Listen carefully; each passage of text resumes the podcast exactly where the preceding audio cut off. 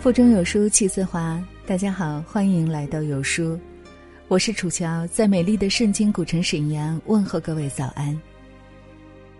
我想，二零一八年的十大词汇一定会有外卖小哥。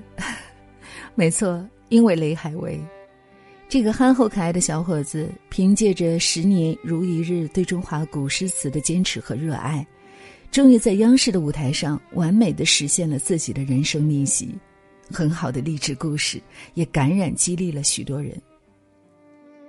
但是在我们的生活当中，有更多的外卖小哥依然在风雨中坚韧不拔的前行着，而他们背后的辛酸与无奈，又有谁知道呢？一起来听王耳朵先生的文章：外卖小哥雨中痛哭，人过三十，你没有权利做一个穷人。这两天，一段旧视频在我朋友圈里火了。视频内容是，一位三十多岁的外卖小哥冒雨去送餐。可等他下楼，停在外面的电动车不见了，只剩下黄色的配送箱被扔在路边。外卖小哥看到这一切，蹲在大雨里痛哭。短短的一个瞬间，却让人有说不出的难受。你永远想不到，有人会为一辆电动车而痛哭。他在哭什么？丢了电动车就不能迅速去送下一单，会被投诉，就会影响自己的收入。如果电动车没有找回来，十几天的工资可能就会打了水漂。他必须去买一辆新车，才能继续做这份工作，而买新车的钱。很可能是他家一个月的生活费，是原本准备给孩子上培训班用的。他内心有着怎样的煎熬，你真的不会懂。在这世上，有太多的人活得不容易。人过三十，你就没有权利去做一个穷人。你身后有家庭，有妻儿，你必须抓住手里的每一分钱。知乎上有个问题是：哪一幕让你觉得生活不容易？底下两千多个答案里，有一个我印象深刻。作者说，他经常去光顾一个山东煎饼的小摊儿，卖煎饼的是位大叔，他有个可爱的儿子。每天下午六点，小男孩会准时来到爸爸的小摊儿，在一张塑料凳上面写作业。一天下午，一个西装革履的男子来卖煎饼。大叔不小心把一点面糊溅到了他身上，西装革履的男子对大叔大声谩骂，大叔很窘迫，一个劲儿的道歉，没有丝毫辩解。差不多十多分钟后，男子骂得舒服，走了，围观的人群也散了。这时，大叔走到写作业的小男孩前，轻轻摸了下他的脑袋。看见里有句话说：“有些脸背后是紧咬牙关的灵魂。”其实，岂止是紧咬牙关的灵魂？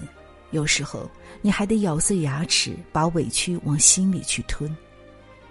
委屈不是为了其他，只是为了不让家人过得更糟糕。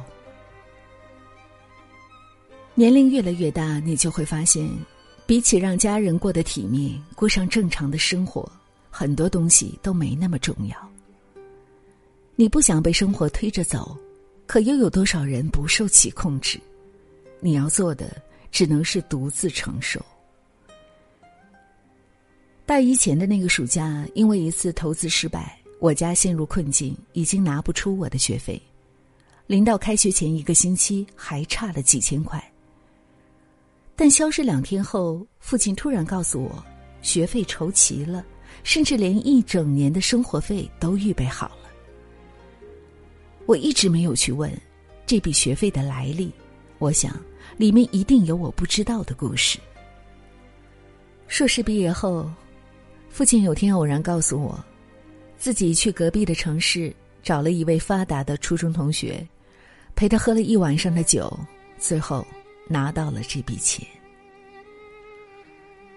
从不奉承他人的父亲。为我，弯了生平第一次腰。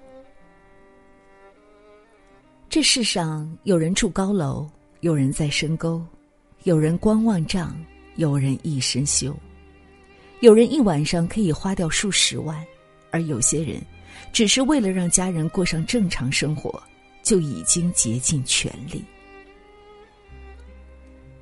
在你身边有太多的人活得不容易，他们拼命赚钱。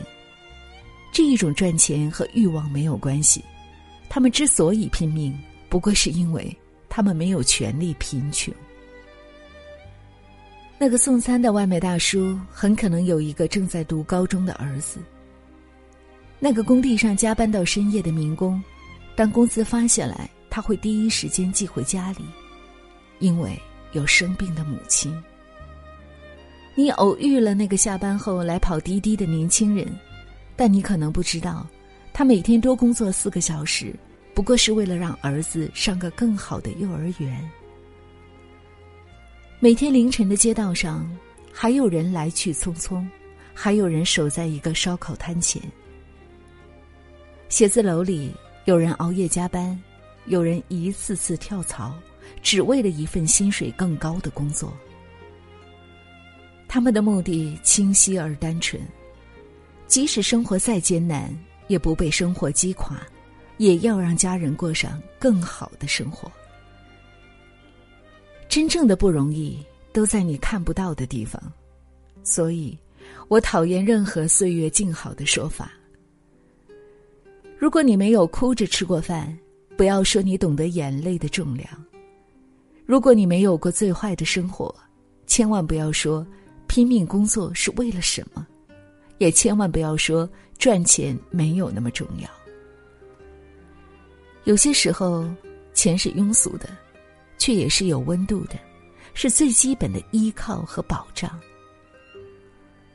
人过三十，你就没有权利再做一个穷人，因为你不再是一个人，你必须对更多人负责，因为生活比你想的。难得多。你需要做的，就是穿行在这个城市，忙碌在格子间里，努力跑到社会食物链的前面。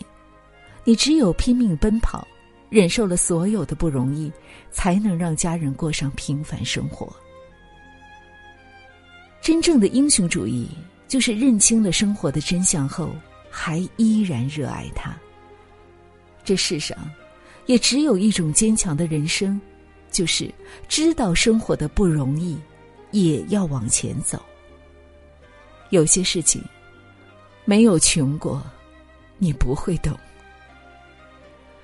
愿所有为生活打拼的人，都能被温柔以待。好了，亲爱的小伙伴们，这就是今天要和您分享的文章。正如文中所说。你只有拼命奔跑，忍受了所有的不容易，才能让家人过上平凡生活。我想，也正是这些平凡的人、平凡的日子，才组成了这个温暖的世界，所以他们是更加值得尊敬的。你说对吗？听过今天的文章，我不知道你有什么样的感悟呢？欢迎大家在留言区抒发自己的感想。在这个碎片化的时代，你有多久没有读完一本书了？